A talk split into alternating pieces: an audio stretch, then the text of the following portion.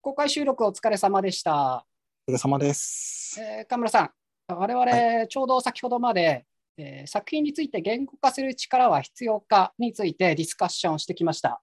えーはそれを皆さんにはこれから聞いてもらうわけですが、今回やってみて、率直な感想いかがでしたか、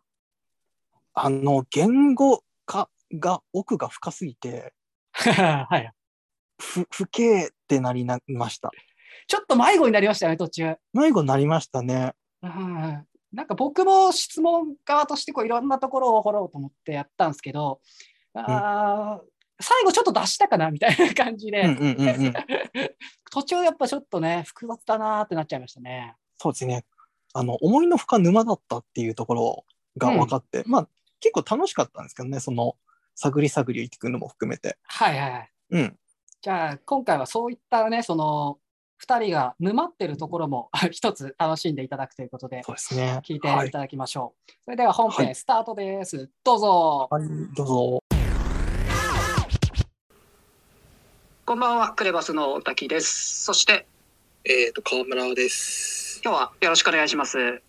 ろしくお願いしますさ。て、あの、今日は一つのテーマについて、二人でディスカッションしていくわけですけど、はい始める前にちょっと一つ、あの、注意事項がございます。えーこのディスカッションでは、ルールとして二人が別々の立場を取ります。ですので、えーこれから僕らがこう発する意見が、必ずしも、ものの本心から出るものではなくて、えーそれぞれ大げさに主張したり、えーそういった場合がございますので、えーこれはあのこのディスカッションを通じて課題に対する解像度を上げるため行っていることですのであらかじめ、えーご了承ください。えー本日のテーマは、えー作品について言語化する力は必要かといった、えーテーマでございます。で、お互いの、えー立場が河村さんが、え僕が、えー肯定派、必要派ですね。はい。で、僕が、えー必要ない派として、えー今日はディスカッションを行っていきます。え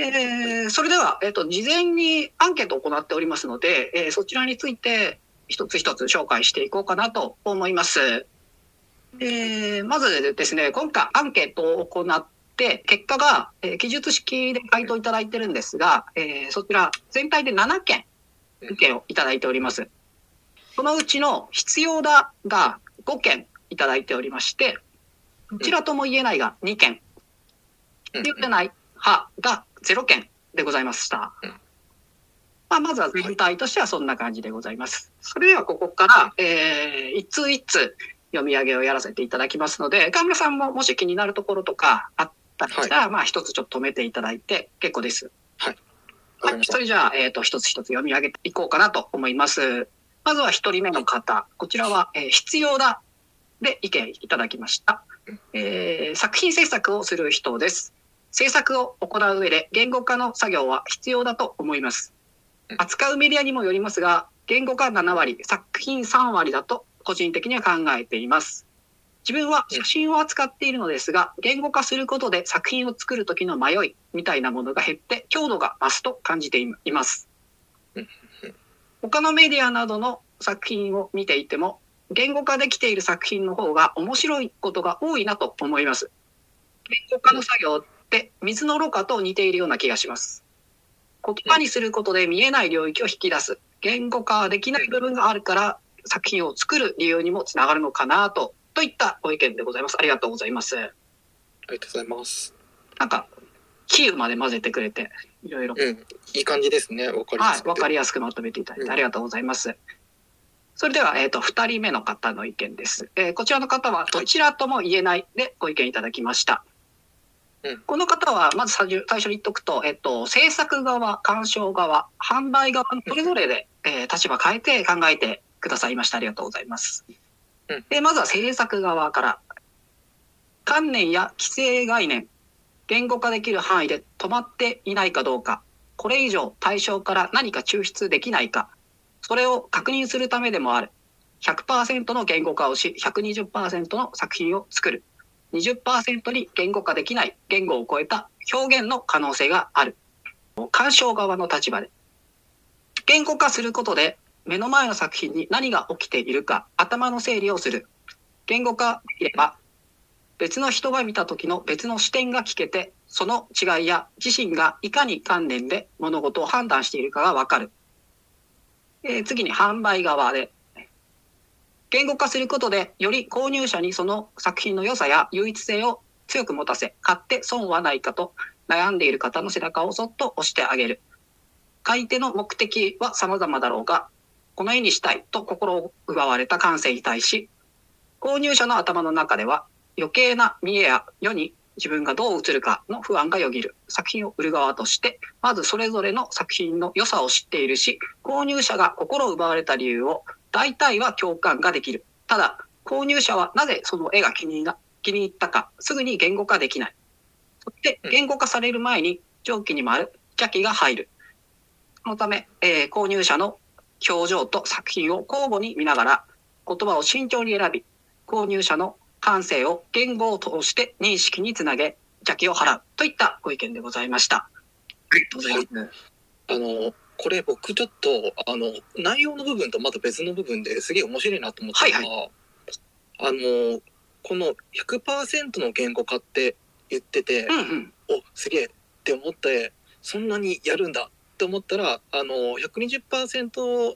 の作品を作るっていうところでリミットがあ外れてるはいはいはい。形になっててでこれってあの一見するとなんかそのパーセンテージの話の仕組みとしては違うんだけど、うあの意図は伝わってくる、はいその勢いも含めて。なんか本人の中の感覚が伝わってくる感じがありますよね。うんうん、そうなんですよ。だから、これ、こう、そっか。あの、別に、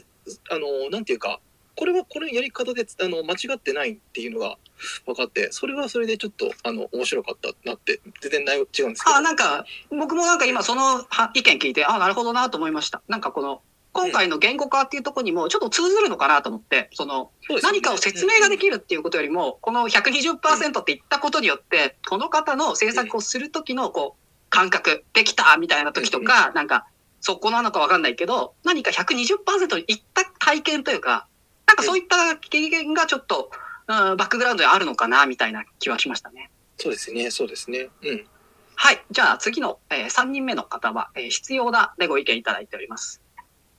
伝わることでなく伝えることだからといったご意見でございます。うん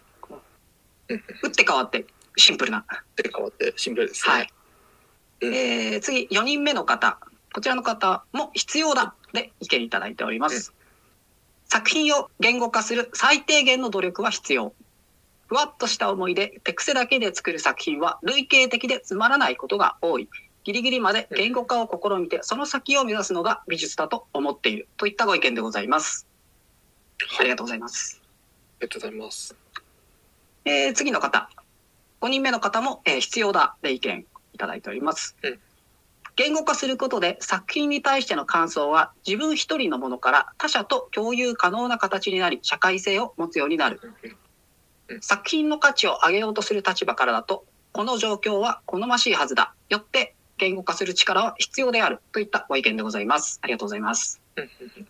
これあれですよねそのえっ、となんていうか自分の問題じゃなくて、うんあのそれを流通させるためには必要だよねっていうそうですね。うんうんうん。話ですね。うんうんうん。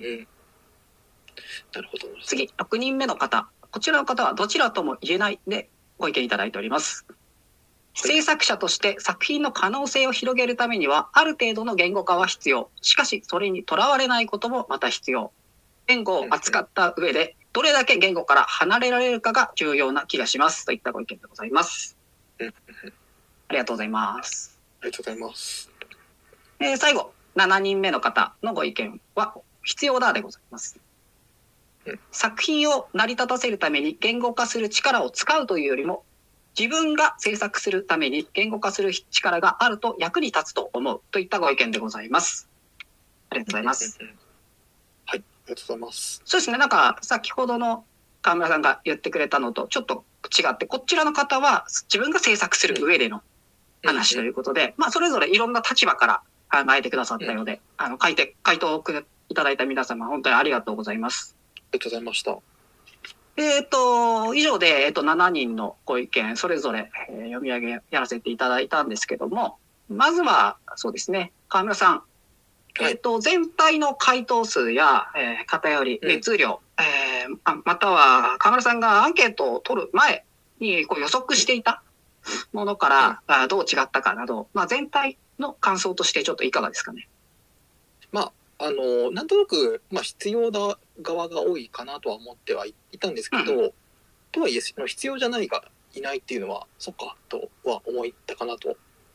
そうですねなんか確か数は多くないけど今まで経験上こう原稿化ってまあないです。原稿化って嫌だなっていう感覚を持ってらっしゃる方も結構いるかなと思ってて。うんうんうん。まあそれにしては何か、あー随分偏ったなという思いはありますね。うんうん、そうですね。で、あと、そうですね、内容に関しては、なんていうか、まあ、あの、うん、確かにっていうところと、うんあと、まあ、流通の話に関しても結構重要なところで、あの、まあ、個人の問題としてるやつを、あの、言語化して外に出すことで、えっ、と、社会に、に載せられるようになるっていう話なので、はいはいうん、すごくいい視点だなと思って、なんか思わずこう、作る側とか見る側として考えがちになってしまいそうなところを、そういったうんうん流通というところで考えていただいたのはすごいありがたいなという感じですね。うんうん。じゃあ、一個一個こう、これから議論を二人でやっていきたいなと思うんですけども、今回、その、なんだろう、この立場でいろいろうんうんうーん、違うなと思ったんですので、あの、まずは問題の課題の整理をしていきたいなと思っております。はい。えっと、まず、河村さんに聞きたいのは、この、はい無語化と言われるものが、うんいつ、どういったシチュエーションで必要になるものなんですかね。えーっと、まあ、何個かパターンがあるんですけど、えーっと、まず、えーっと、制作者のサイトで言うと、えーっと、まあ、まず言葉からスタートして制作する人がいて、うんうん。その人に関して言うと、まあ、そもそも言語からはスタートするはい。ことになるんだけど、その後に、まあ、作品なりが完成して、で、それに、の効果の部分、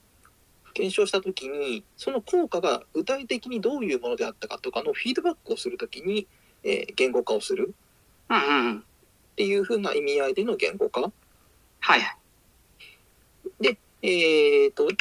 あの、もしかその、どちらかっていうと、あの、まあ、フィジカルな感じというか、あの、即興的、興的な感じで、特にその、まあ、何も考えずにやるというか、まあ、委ねてやる形のタイプの人であれば、まあ、その、何かやった、まあパフォーマンスであり、なんかまあ、絵画でもいいんですけど、やった後に、えーと、それが何であったかを分析するフィードバックうんうん。もうまあ、こ自分ですることもあるし、まあ、第三者がそれを言語化してくれることもあるしいずれにしても誰かしらがその言語にの方に落とし込んで、えーあの確認する作業が入るっていうところと,、えーとあれですよね、えーま今の話言語化する必要の話ですよね。えっと、どういったシチュエーションで必要になってるのかなっていうことですね。えー、とシチュエーションなら、えーとまあ、さっきも話がもらったその、えー流通の話うんうんうん。流通の話での言語化の必要性っていうのはあの何かっていうと相談とかが多分出てくると思うんですね。相談。はい。っていうのもなんかこれを作ってみたんだけどよくわからないっていう状態になった時にそれを誰かに相談するってなった時にあのこれなんだけどどう思うとかそういうざっくりな形だと多分伝わらなくてうんうん。その時に、えー何かその感覚的な部分を、えー言葉の中に落とし込んで、えー伝えてでそこのやり取りの中で、えー確認作業していくうんうん。みたいなことがあるので相談を、まあ、するっていう状態になった時に、えー少なからず言語化が起こる。で,、えーでこの相談をするっていうところで、えー言語化して、えーやり取りすること自体が、まあ、社会性を帯びてくる、まあ、自分っていうところから第三者が入ってきてそこの中での関係性を作るのではいはい。でそこに社会性が出るっていうところで、まあ、流通とかの話になると。うんうんうんうん。でこの、えー重要なのが、えーその説明をする段階の時にえー言語化をして、まあ、相手にも伝えるんだけど同時に自分自身がそれを理解するはいはいはいはい。っていう手続き。きが同時に入ってくるような先ほどのフィードバックの話ですね。うん。ですねそういうふうなところで使われるはいはい。で、えーっと、シチュエーションで言うと、あと、なんていうか、えーっと、作品自体の話をしていくと、あのーこれはまあ一つのパターンなので、全然それ以外もあるんですけど、えーっと、いい作品っていうのは、あのーはいえーっと、コミュニケーションを喚起したりとか、思考を喚起するようなものだと思っていて、はいはい。で、それはつまり、あの、言語化を促すうんうんうん。作用を、えー持っている要はそのこれわからないんだけどなんかすげえからそれをちょっと分析したくなってしまうとかはいはい。そういうふうなことが起こって、えーくる、はいはい。それ自体が、まあえー、と言語化するシチュエーションになるのでそういった意味で、えー干渉っていう行為の中で割と起こってたりもする。まあ、これ感想者サイドの話ですね言語化の。はいはい。うん。えっ、なのでといい、いい作品には、その、言語化をさせるような、こう、作用があるみたいなことですかそうですねあの言語化を促されるはいはいはい。対応があるので、うんまあ、能力が必要かどうかはまあ一旦置いておいてはいそ。もそもそういうふうなものがあるので少なからず使ってる能力うだっん。ていうことですね。はいはい。あとは、えーシチュエーションなので、えーとまあなんかあとまあこれはアートセラピーとかそっち系の文脈につながるやつではいはあい。の自分の中にの中にあるモヤモヤとした感情を一旦外に出すために、えー作品化してで、はいそれ自体をちょっと分析をして自分に対する理解を深めるとかそういう時うんうん。に使ったりするはいはいはい。みたいな感じでまあ外に出す作業の確認、まあ、フィードバックですね。そうですね、最初に言ってくれた、その、フィードバックのところで、えー制作をする中での、その言語化っていうのが入ってくるシチュエーションがあるよねってことですねそう。ですね。まあなんかちょっとどっちらかっちゃってるんですけど、まあ大まかに言うとフィードバックが多いっていうところですね。はいはい。ありがとうございます。えっと、途中で出てきた、そのコミュニケーションっていうことだったりとか、まあ、えっと、今回、えっと、アンケートの中でもそういった、えーコミュニケーションに触れる内容あったかなと思うんですけども、うんうん。言語化ってやっぱりそのコミュニケーション前提かなという気がしていて、うん例えば僕はい最初こう言語化って聞いた時にうん思い浮かんでたのは、コンペとかなんですよ。うんうんうん。で、えっとまあ、鑑賞でこうなんだろうあー作品を見た人と見た人とでこう鑑賞のお言語化をして、うんうんうんえーそこでのうん鑑賞者鑑賞者間のコミュニケーションで使うっていう話が、えーアンケートの中であったりもしたと思うんですけども、はいそれと別に、えっと作家が何かしらのコンペとかで、うんえー審査員に対して、はいえー言語化をしするようなシチュエーションがあるかなと思ったりとか、うんうんうんうんまあ、あとは、その、喋る言葉でなくても、あの、ステートメントとか、うんそういったところも、もうえっと、相手がいるコミュニケーションかなと思ってて、そうですね。うん。結構パターンがあるのかなと思ってて、それで今、うんそれの洗い出しができればなと思ったんですよ。ああ、なるほど、なるほど。うん。なので、まあ、ステートメントもそうだし、まあ、コンペとかプレゼンっていう形でも、えー言語化するし、はい。で、それ以外になってくると、えーっと、どうなんですかね。ちどょういっったシチュエーションありますかね。と、うん。えーでもなんかそ、うーんともう、なんだろう、制作していくときに、あの、はい掘り、自分の欲望を掘り下げるみたいなことうんうんうんうん。をするときに結構その言語化していくっていうのが良くて、はいはい。えー、と要はあの論理的に考えるとこの作りになってないとおかしいんだけど、えーなぜかそうならないとかそうできないっていうはいことはがあい。ってその時に何が引っかかってるかっていうのを明確化する時に結構その言語化能力が必要になってきてうんうん。その輪郭みたいなものを言葉をあの当てはめていきながら絞り出していくみたいなことで、えーその何どこに引っかかってるかっていうところが分かってくると、えーはいそれ自体があのある意味でその作家性でもないですけど固有の何かにななのではあ、はあはあで、その固有の何かを、まあ、プラス方向に動かしてややると割となんか広がりができたりするのでうんうん。そういう自分を探るっていうところ時に、えー言語化するっていう必要性はあるかなと。うんうあんとまあえーと普通に、あどうぞあ、ありがとうございます。言語化を、その、今の話だと、言語化をする力が、あー足りないと、おーその課題みたいなものを、おー自分で見つけづらいみたいなことですかえっ、と、なんていうか、その当たり前になっている状態だと思っていて、その、えっ、と、部分が、その欲望に引っかかる部分なので、はいはい。なので、そこを、の部分に、あえて切り込んでいく。うんうんうん。っていう、まあ、基本的にはある程度その状況を作ってやってしまうのがいいんですけど、なんかそこでの掘り下げをどんどんしていくと、やっと輪郭がつかめてくるというか、で、その、その掘り下げをする作業自体が客観的に、えー、と見据えていくようなことでもあるので、はいはいはい。あの、別の自分を一回置いて分析させていくみたいな、うんうん。まあそういうふうな形で言語化して、自分自身の何かを理解していくっていう。はいはいはい。うんうんうんありがとうございます。あとえっ、と、全然言い忘れてましたけど批評とか批評文とかレビューとかはいはい完全にその必要なとこなのでうんうんうん、なるほどなるほど。ですね。なんか、うえんっと、言語化できていない状態っていうのって、うーん、その、もやもやというか、何に引っかかってるか、欲望が何なのかっていうのが分からない状態が言語化できていない状態のイコールってことなんですかね。多分すすげえ厳密に言うとで全くできていないことはないってと思うんですね。うんうん。感覚としてな何かあの出て出て出てきてるっていうのではいはい。ただそこがうまくつかみきれてないうんまうだんうん。まだちょっとぼやっとしてる状態にあるとかはいはい。っていうところの輪郭を線を結構シャープにさせていくっていう時に言語化で削っていくというかそういうことが必要になってくる感じですね。あははは。うんえっ、と、じゃあ、その言語化が、うんえっ、と、できるとそういったことが、うんうんうーん、もう少しスムーズに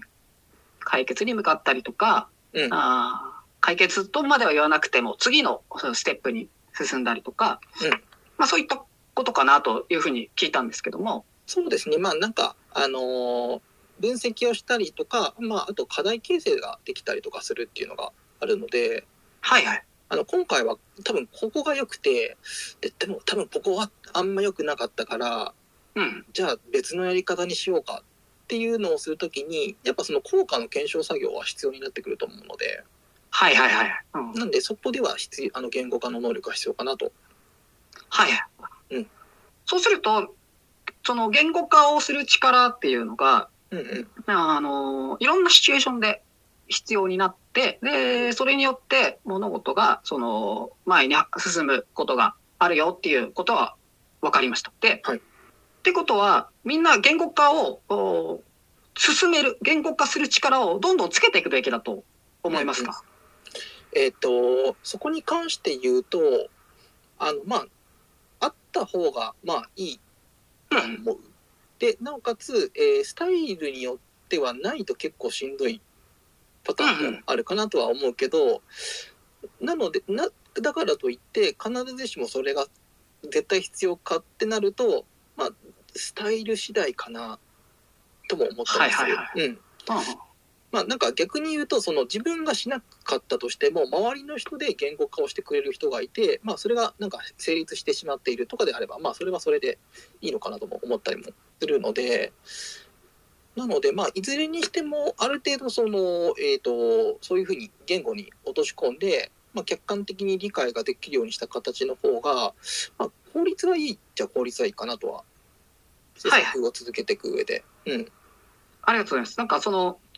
まあ、簡単に言うと、その、有利に働くことはあっても、不利に働くことはないよってことですね。えっと、そこの不利に関して言うとあの、うん多分シチュエーションによって便に変わってくるところで、はいはいあはい。のステートメントとかの話ですね、うんになった時に、えっとどこまで言語化するか問題というかどこまで説明をするか問題みたいなものがもう出てくるはいはいはい。要するに、えっとまあ、全部おっぴらげにしてしまって見せていくっていうこともまああの作品次第では全然それがプラスになるっていうこともあり得るんですけど、うんうん。ある程度あの何て言うかその読み込むときに書いてないけど匂わしておいてでそれを鑑賞者側が読み取って言語化するっていう楽しみを残しておいてた方がいいっていうポイントもあるので、うん。なのでそこのバランスは結構いろいろ考えようがあるかなと思う。はいはい。うん。なんか今の、その部分でちょっと、おー質問変えて聞いてみたいなってことがあるんですけど、はい。この言語化する対象、言語化されるものっていうのは、うん作品を言語化するんですかそれともコンセプトを言語化するんですか、それとも、はいまたなんか別の何かを言語化するってってことなんですかねえっとまあ、それに関してはあの、まあ、状況次第で複数のパターンがあるというか、うん、ので必ずしも作品のみに限定されるっていうことも全然なくて、はいはい。まあ、変な話その作品がの固有の効果みたいな話を言語化することもあるし、うんえっとそれが、えー展示されている空間が、えー起こる効果はい。っていうレレイヤーで話をすることも全然できるしあとまあ作家性とかそういうレベルの単位で話をしたりとかもできるので、あの必ずしも何か、えー、と限定的な形じゃないといけないってことではそもそもないかなと。あーじゃあ今回この作品を言語化するうー力が必要だと思いますかっていう問いに関しては、いろんなその回答をくれた方がそれぞれに思ったってことですかね。そのお作品を言語化する力だと思った人もいれば、うんあーコンセプトを言語化する力だと思った人もいるし、みたいなうんうんうん感じでいろんな受け取られ方をしたっていう感じなんですかね。そうですね多分その言語化する能力っていうもの自体があの実は結構その、いろんなぶぶ満面で必要にになってくることが多いのではいはい。で、えー多分質問に答えてくれた部分としては多分そこが一番重要だとか気になってるとかっていうところで出してくれたんだけどだからといってそそれ以外に必要がないっていうふうに考えてはいないとは思うので、うんうんうん。うん、だからなんとなくそこでの傾向として出てくるのは、まあ、自分がその言語化って聞いた時にりり一番パッと思いつく領域はいはだっい。たりとかその部分が反映されてるのかなと。うーん、なるほど、なるほど。あのー販売のことからこう話を広げてくださった方がいて、はいで僕ちょっと読んでて、うん一つ疑問に思ったことがございまして、うんうんあのー制作者の方って、はい、鑑賞者よりも分かってるんですかねなんか、あのーその方以外にもこう、うんあーなんて言うんだろう、こう、ある人人にこう言語化能力がその高いと感じたり低いと感じたりとかっていうのもなんかなんてああそそれよりもあれかな何パーセントみたいな話をされてたりとかうんうんあっちの方が分かりやすいかなんかそういうのも制作者の方が分かっていて鑑賞者の方がまあ分かっていなくてでそれに対してコミュニケーションのためにうんえー言語を使ってそこに対してえー先ほど川村さんからあったようなそう説明みたいなうんステートメントのことを言われた時に説明って言葉を使われてましたけどうんうんあー説明をするためにうんその説明のコミュニケーションをするために言語化の能力が必要なんだっていうようにな風に僕は聞こえて、うんでってことは鑑賞者の方が分かっていない状態であるというのが前提なのかなと思ったんですけどここはいかがなんですかねそこに関して言うと必ずしも、あの作家が全て把握しているわけでは全然ないと思っていてはいはい。あのこれこれはすごいすごい面白いところで、うんうんまあ、あのある程度こういうものですっていう提示の仕方をするうん作家がいてでそれが、まあ、ある程度はそうなんだと思うんだけどただ、まあ、客観的に見た時にあの別の要素とか、えー、とこういうふうになってるんじゃないかっていう部分が、まあ、見えたりはする。うんうんで鑑賞者サイドから。でそれを伝えたらあの本人はそこを、えー意識的には認識はしてなかったんだけど多分、まあ、感覚的にとか無意識的に、えーそういうふうな形をとっていてうんうんるような形とっていて、えー多分そうなったんだろうみたいな。要は作家自身の意識レベルでは把握できていないところでは、えーいない、えー何らかの、えー意図みたいなものうんうんを、まあ、客観的な視点から読み取ってフィードバックするっていううんうんうんこともあり得るのとあとまあえー、と作家があのこういう内容ですっていう提示の仕方をしてるんだけどあのただ客観的に見た時にそうなっていない場合がある。はいはい。でその時のに出てくるのはあの主張している内容と、えー実際とものとのズレうん。でそのズレが発生する理由となぜこういうふうにズレるかっていうところの探っていくと、えーそれとそれとあの作家自身が意図しない、えー意図しないというか意識化していない領域での、えー何らかの、えー動き、まあ、さっきの話で言うと欲望の部分が、えーはいはい多分作用してると思うんだけどその欲望の部分をあの第三者側からえー読み解くみたいなうんうんうん。ことがあるできるので必ずしも作家自身が全部把握しているっていうわけではない。でまあその能力あの設計の能力次第であるのでまああの、まあ、緻密にせ計算している人も全然いる場合もあるしあの緻密に計算してるけど、えーそのした上で、えー全然それとはまた別の、えー、と理解みたいなものが発生することもあるので。はいはい。なのでいずれにしてもなんかあのどどっちが優れているかみたいな話でもないかなと。うーん、はいはい。なんか、あのー作品を言語化するって言ったときに、その、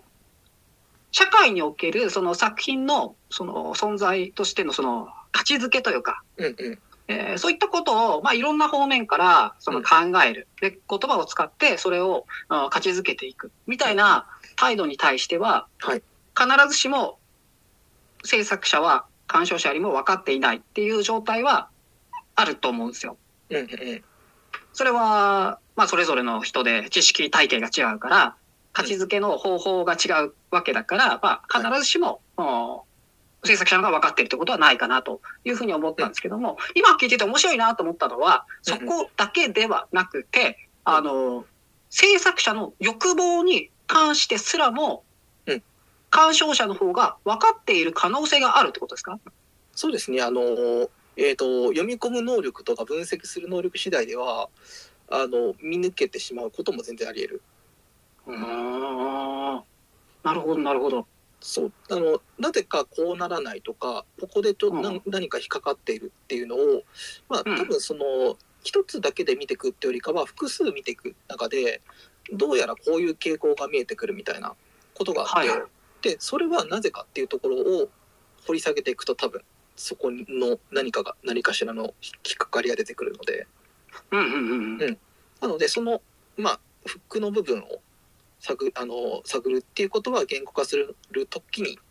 分析できるかなと。うんうんううんん。なるほど、なるほど。あー今回多分僕が今引っかかってるところは、ちょっと今の話近くて、制作者がうん何をしているのか、実は分かっていない状態っうん、て、これって言語化の問題、言語化する力の問題ではないんじゃないかなと思ってて、うん、うん、うん、それってその手前の段階の問題じゃないですかね。その、言語化をするために、うん今、うーん、心のありようがどのようであるかっていう整理がまずついていない段階で、うん言語化ってできるわけないじゃないですか。うん、うん、うん、なので、なんか、そ言語化する手前の話かな、みたいな風に聞聞こえてて。あーこの整理をする時って言語化する作用って伴われないですかね。ああ、そう言語化を伴わない整理がないだろうっていうことですね。うん、なんかな何かしらの形でその当てはめた上で整理をしないといけなくなるからうんうんうん。だからその時点でもう言語化が始まってるのかなと思っててはいはいはい。なるほど、なるほど、なるほど。なんか、えっ、と、ちょっと次の質問いきたいんですけど、うんうんえっ、と、今回回答の中で、その言語化することで共有が可能になるうんうんうんっていうような、あー形のご意見がいくつかあったかなと思ってます。で、はいそれ聞くと、なんとなく、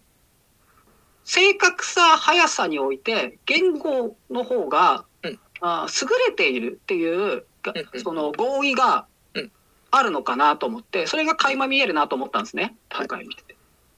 言語表現は視覚表現よりも伝わりやすいんですかね。えっと、これで言うと、あのーまず、えーすごい、あのーこの質問がいいいいなと思ってて、あのー共有ができているかどうかの話で、一応コミュニケーションをするときには共有しないと、まあ、会話が成立しなかったりするうのん、で、まあ、共有できた状態で、えーまあ、会話をしてるんですけど同時にえー言語っていうフレームの中にその当てはめている作業をしているわけじゃないですか一体。うんうんうん。その時にあの、まあ、その言語自体が正確ではない可能性があるはい。ちょはっい。とずれてるかもしれないけどなんとなくそれを言ってしまったりとかであったりり。とかその言語っていう枠組みの中に収まりきれない意味さえもうんうんみたいなものがあるあるとしてでそれを言語っていうものを介してコミュニケーションしていくとあのまあ多分同じ言葉でも同じ意味で理解はするんだけどあのそのめちゃくちゃ細部の部分までは共有はされていないと思っていて、ほうほうほうほうまあ、そその言葉から連想するイメージとかそういうレベルの話ですね。はい。でそのレベルの話で言うと、まあ、伝達しないのであのそもそも共有が可能か不可能かっていうと,、えー、と完全には可能ではなくて、えー不可能でただうん意味意味としての流通するする時に問題がない程度では、えー共有可能になっているうんうんうんうん。っていうのでそもそもなんかこあの言語化っていうところの、えー自体が完全ではないっていうところですね。はいはっい。ていうのがあるのであの必ずしもその言語化っていうところでをしてしまえば、えー、全てが伝わるっていうわけではないっていう前提の上でほうほうほうそほうの上で、えーただあの、つえー、とコミュニケーションっていう領域においてはその伝えるっていうことによって、えー成立するものなのでやはり必要っていうところですね。で、えーとまあ、そのコミュニケーション自体が言語だけではないので別にはい。あのその何か書いて伝えるとかの方がであったりとか身振りで伝えるっていうことの方が伝わる場合も、えー、と全然あるんだけどただまあ、あのーその感覚的なものとかを、えー取り扱って、えー伝えるってなった時に比較的、まあ、言語の方がやりやすいのかなとうーん。思ったりするので、まあ例えばその落書きみたいな形で絵を描いて伝えるってことも全然あり得て。はいはい。そっちの方がニュアンスが伝わることも全然ある。で、それで言うと、あの、例えば、えーと、自分の中にある感情、もやもやする感情を、えーと、紙に書きましたっていう方が、えーよりストレートに表出している可能性も全然あるので、はい。うん。なので、まあ、えーと、そういう意味では、必ずしも言語が、えーと、その、えーに、えーなんていうか、まあ、あの、まあ、完完璧だとかそういうふうにはなものではなくて、まあ、それ以外の方法も全然あるけどとはいえ、まあ、比較的、えーあの流通しやすい形式なので、まあ、重要度は高いよねっていうところですうね。んうんうん。うーん。例えば、はい。結構多くの場面で視覚表現の方が正確、正確というか、うん、正確かな正確に伝わること多いと思うし、かつ、あの、むしろそれがメリットです。視覚表現を選んでる方もいると思うんですよ。まあ、要はうんうんうん絵とか、えーそういったことではなくて、例えば映像表現だとか、うんそういったところで、あの、視覚を伴う、うん、メディアを選んでらっしゃる方いると思うし、うんあとは、なんだろうな。例えば、原爆被害の、うんを伝えるものって、うんうんまあ、もちろん言語で伝えるものもあれば、広島のね、原爆被害者の絵とかあるじゃないですか。それだと、なんか、また、あー生々しく、ああ、こう、こうこうなってたんだ、みたいなのが分かったりするわけじゃないですか。うんだからなんか今、その、岡村さんの話聞いてて、必ずしもその視覚表現よりも言語表現の方が伝わりやすいとか、うん共有があー正確であるっていうことではなくて、共有する、うーまあ、部分というか、作用が違うみたいな、そういう感覚の話なのかなと思って聞いてそたうで。すねそれに近しいかなとは思いますね。はあ、はあはあ、なるほど、なるほど。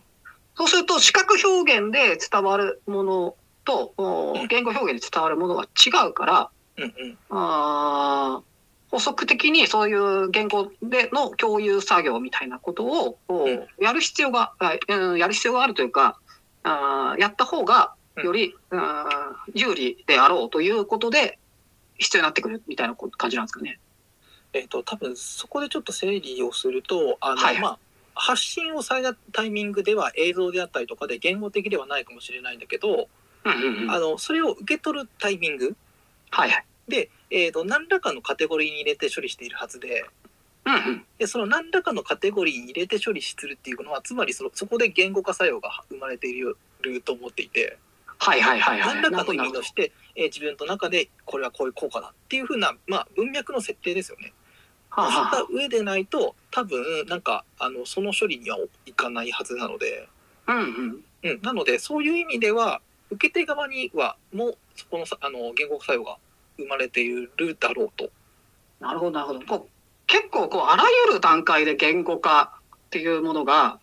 セクションとして入ってるって感じなんですかね。そうですね逆に言うとあの言語化しない状況っていう方が実はレアケースではないかうんとうんう思っん。てしまうレベルでしていると思ってて。はいはい。でななるんほどか言なるほ言語化してないっ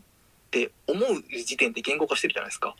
うんうんうんうん。なるほどなるほど。だからいなんていうか、えー、とその言語化以前の生の状態みたいなところって相当なんかまあ瞑想とかして極めていってとかじゃないと多分なかなかないはずなんですね。だから何らかの形で言語化自体はしていてただまあそこの解像度の問題とかが、えーとまあ、違ってきたりとかはするかなと。うんなるほどなるほど。なんかあー結構わかりやすいですね。その作る段階においても最初の話から作る段階においてもお言語化という作用が、あー常に、えー入り込んでいると。うんで、それが外に出たり、その他の人と、その先に触れたりとかいう段階でも、おー必ずしも口に出したり、伝えたりとかっていうところじゃなくても、言語化というセクションがずっと入り続けてるとうんうんいう感じのイメージなんですね。そうですね。なんかそうでないと、あのまあ何を見ていて何をそれが前提として何なのかであったりとか、はいこの空間っていうのは何かっていうところとかの文脈を設定するときに、あのそれ自体がもう言語になってるので、はいはい。まあそれを外した状態で見るとかっていうのがかなり難しいはずで、うんうんうん。うん、なので、えー全くゼロで言語化してないってことがそもそもなかなかない。はい。えーただそのそのその状況下の中で、えーさらに、えー作品について言語化をするかどうかうんうん。っていうそことそこでの、えー限定的な解像度に関してはまあなんか、まあ、経験値とかも含めてあるのでそこのレベルが違ったりもする。うんうんうん。でそれそのレベルっていうのが、えー、と制作者より低い場合もあるし、えー場合によっては全然制作者より、えーより解像度の高い読み込みをしているかこともあり得るうんうんうん。っていうふうな構造になってるのかなと。はい。ありがとうございます。なるほど、なるほど。えっと、今回言語化っていうことで、はい代表的な、その言語化って言った時に代表的に思い浮かぶことって途中でも言ったステートメントとかうんうんだと僕は思うんですね。はいえー作品に対して何かしらの説明があお客さんに見える形で書かれている状態。うんえーだとか、あー作家がこう、こういうものですと説明するうんうんえーことだったりとか、そういったところが、あー一番代表的な言語化のおー舞台かなと、ステージかなとうんうんいうふうに思ってるんですけども、僕時々思うんですけど、はいあれって嘘ついていいんですかえっ、と、あのーそこで言うと、えっ、と、嘘かどうかは別として、はい。あの、一旦、てか、う疑ってほしいです。うん、なんか、たあれって確からしさなんて1ミリもないじゃないですか。 1ミリもないですね。で、あのー嘘つかない信頼も特にないじゃないですか。うん でも、なんか、いろんな方にそのステートメントの話とか聞いてて、まあうんまあ個人的につながりがあったりとかすると、このステートメント書いてあること以外のこともこう話をうん一緒にしたりとかうんすると、大体嘘ついてないなと思うんですよ。うんうんうん。あ本当なんだと思うんですけど、うん あれって嘘ついていいものなのかなどうなのかなもしくは嘘つく人っているのかなと思って。多分それは、あの、ステートメント自体を、あの、どういうふうに位置づけて扱ってるかによって結構変わるはずで、あの文章自体も作品性を持ったパフォーマンスの一部として取れるなら、うんあのそのある種のキャラクター性というか、えーどういうふうに見せるかっていうところを、えー提示するっていうことがありえてうんで、えーそれをそれと実物と比べた時にこれ違くないってなることはなくはない。はあはあはあはあでそのパフォーマンス性みたいなもので言うとえっ、となんていうかもうちょい普通にあの分かりやすい言葉で書けるんだけどそう書かずによりなんか専門性の高い言葉とかまあ概例語とかを使ってはいそれらしくするっていう風なことをしていたりするので、まあ、そこもなんかパパフォーマンス性ですよねそのアーティストらしさをパフォーマンスしているとかうんうん言っうたんり。するんで、えそういう風なえものだと思っていてでなおかつそのえっ、とステートメントのあのまあこれちょっとタイプによるので全員に当てはめられないんですけど、まあ、コンセプチュアル系の人とかになってくるとそもそはいもはい構造の話なので、ステートメントに書くべきものは構造のの部分になるはずなんですね本来。でえーまあうなので変な話ステートメントだけを見見ると何があるかが分かるははずなんですよ。はいはいはい。なるほどなるほど。でステートメントの設計上にはこういうふうな内容で書かれているから、えー僕が見るやつはこれなんだってなった状態で見た時にそれとのズレがある可能性うんうんうんうん。こういうふうに言ってんだけど実質これ違くないとかもっとこれ効果出てないとかっていう分析ができてうーんうんうんうん。でそことの差をあえて、えー読み込んでいくはいはい。この、えーなおかつ、そのよりパフォーマティブな、えー、とステートメントで言うと、まあ、あえて真が真逆真逆のことを書いていて、で、ただ実物との差があるから、そのステートメント自体が、まあ、なんていうか、えー皮肉で書いてる。ああ、そういったものもあるんですね。うん、ありえます、あります。へえ。でえっ、と、それで言うと、えっ、と、なんていうか、あのー、えっ、と、ドキュメンタ、えー11っていう、まあなんか国際、えー芸術祭みたいなやつがあって、はい。その時に出てきたやつで、えっ、と、ステートメントには、あの、アフガニスタンの、えっ、と、その戦争の時に何か出てきたものみたいなもので書いてるんだけど、明らかに見た目がそういう、それっぽくない。うんうんうん。ものとして出ていて実際それはあのそういうそのキャプションで書いてあるとかステートメントで書いてあるものではなかったっていうほうほうほうほう。でこれが狙ってるものはそれは意図的にそれを設計していて、えーうんうん要するに、えーキャプションっていうかで書いていたらあのなんぶあの何の、えー何もなく信じるよねお前らっていううんうん。だからわざとあの偽物っぽいものを置いておいてあれこれ違くないって思わせるっていうところをえー作品化してるはいはい。っていうふうなことをする人もいるのでまあえっ、とリサーチ系の作品とかでまあなんかあの偽の偽の歴史を入れてくるとかその辺をも含めて結構そのシステム自体をハックする形での提示の仕方もあるのでうんうん。いずれにしても疑った方がいい。なるほどなるほど。なんか、そのコンセプチュアルアートをね、その例に出していただいて、で、そこにあるものは構造でしかないから、あー本来、えーステートメントだけでうん干渉ができる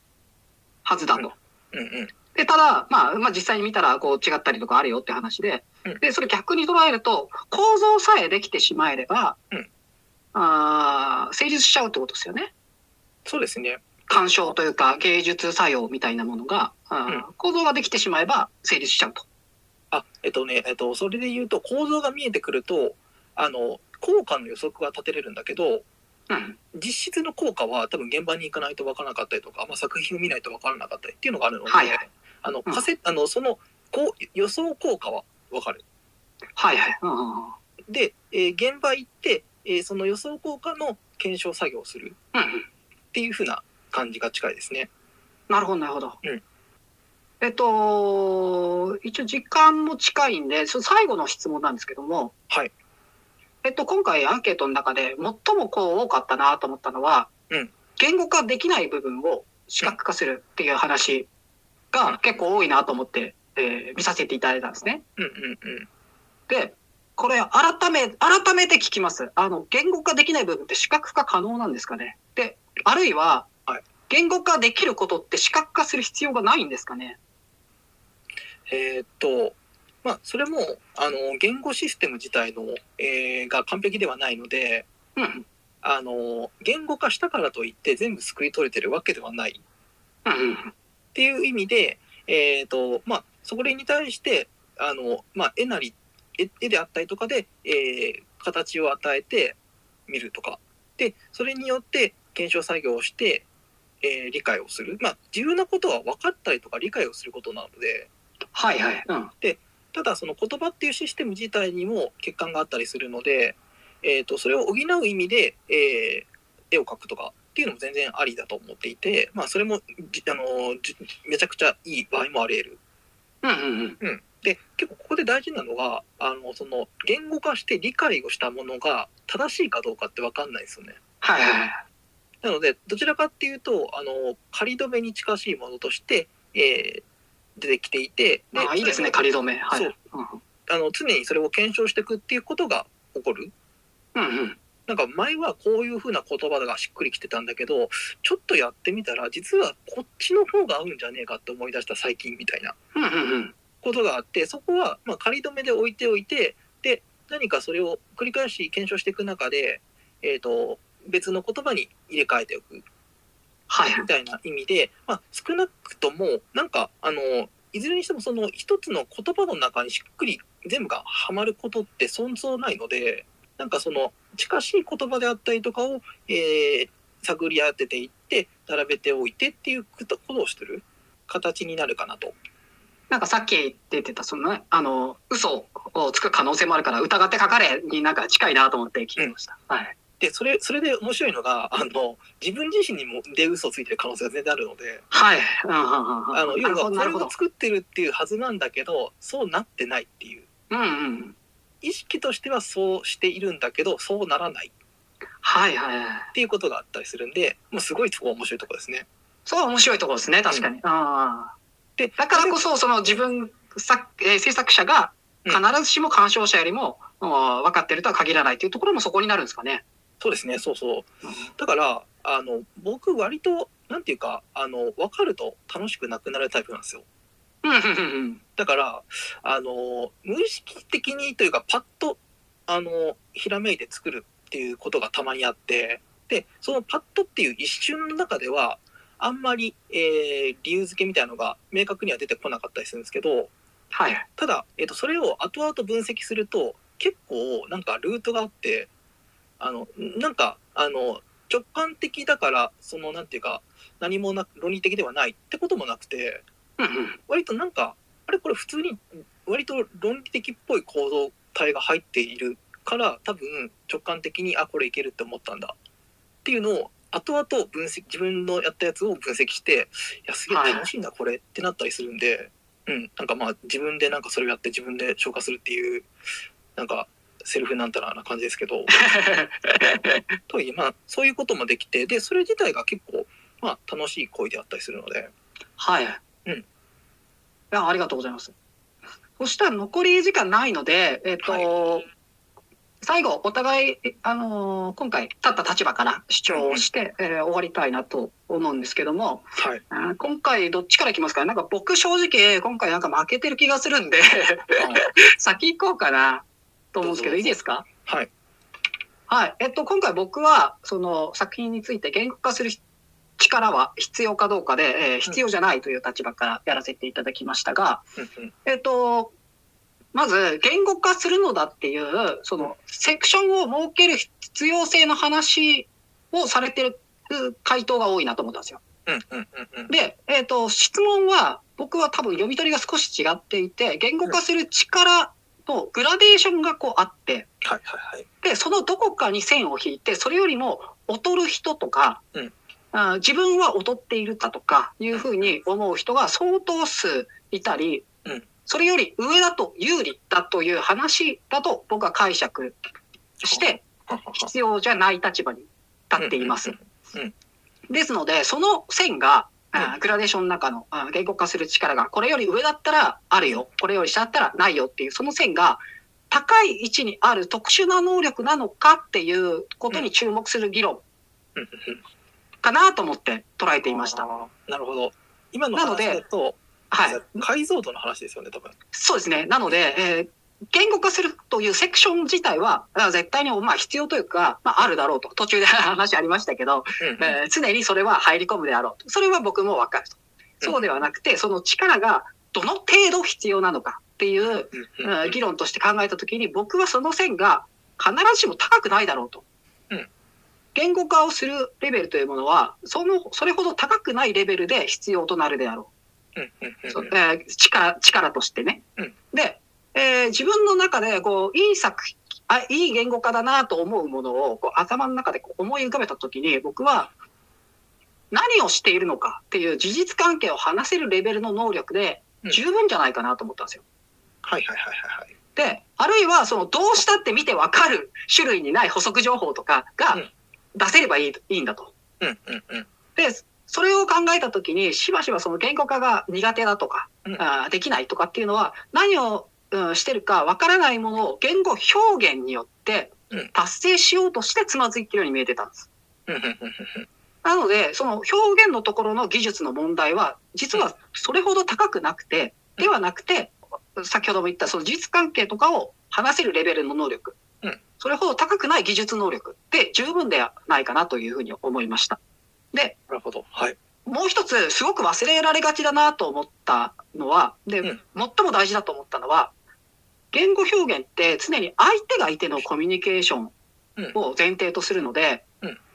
基本的に使い回しが効かないと思ってるんですね。うんうんうん。同じ言葉が別のシチュエーションで使えることってそう多くない。なのうで、んシチュエーションによって説明を求められる事実関係が異なってしまうんだと思ってて、それってほぼ TPO みたいな話だと思ってるんですねうん。なので、その TPO を理解することを言語化する力とは言わないと僕は思いましたっていうのが僕のご意見でございます。なるほど。なるほど。では、僕の立場の話をししていはいですかね。えーっと、まあ、今回、その、言語化する側っていうことで、で、まあ、まあ、アンケートも含めてそうだと思ったんですけど、基本的に、まあ、必要だろうっていうのが、ある程度、まあ、共有されている中で、うんで、結構、えーっと、なんか意図的に意識してたのが、その言語化っていうこと自体が完璧ではないっていうところを多分やはっいてお。かないといけなくてでそのそういうふうな前提で取り扱っていかないと結構取りこぼしをすることがありえるなっていう。うん。でなおかつその言語化するっていうところに関しては、まあ、何個かのあの用途があった用途とか作用があったりするので必ずしも言えないんですけどあのその言語に落とし込んでいる状況でであったりとか絞り出していくっていう経験のところに結構意味があるものだだとも思っていて。うん。まあ、それはあのー自分自身の中のものをどういうふうに出していくかみたいなことも含めて、えー結構そのあの僕もたまにやるのでしんどいっちゃしんどいんですよね。はい。うん、なんか、うん出てきそうだけど出てこなくてっていうので悩ましいのをやってるみたいなとこなんですけどただそれを経ることによってだいぶそのなんていうか、えっと何か掴んだ時にすっきりする部分がある。うんうん。だからしっくりあそうかこのしっくりくる感じなんだっていうのがあるとだいぶその自分を前に進められることができるっていうのがあるのでまあなんかすげえレベル上げとかそういうものだと思ったって考えればいいのかなと。で、えっと、あとまあ、えっと、ささっき言った大崎さんの話で言うとまああの言語化するレベルがあのどこまで必要かみたいな話になってくると、まあう、ん同じで、まあ、内容の部分だけ伝えてくれれば別にそれぐらいでいいというかでうんうんそこから、まあ、なぜそこまででいいかっていうとその状態で示してくれるとあのその第三者がそれに対して分析をかけて言語化することができる要はそのそこでの社会性の中で、えー分析作業を一緒にするっていうことができたりするのでひとまずはそこでもいいのかなとも思ったりもします。なるほど。です。以上ですかね。はい。はい。えっ、と、まあ、1時間経ちましたんで、そろそろ終わろうかと思うんですけども、まあ、皆様、あの、お聞きいただいた皆様の感想など、まあ、ありましたら、まあ、ツイッターなり書き込んでいただくと、まあ、見つけられれば反応いたします。はい 皆様、いかが、あの、思ったでしょうかそれぞれの意見を、まあ、強まったり、反転したりとか、新しい発見があったら幸いでございます。それでは、あの、お聞きいただいた皆様、ありがとうございました。ありがとうございました。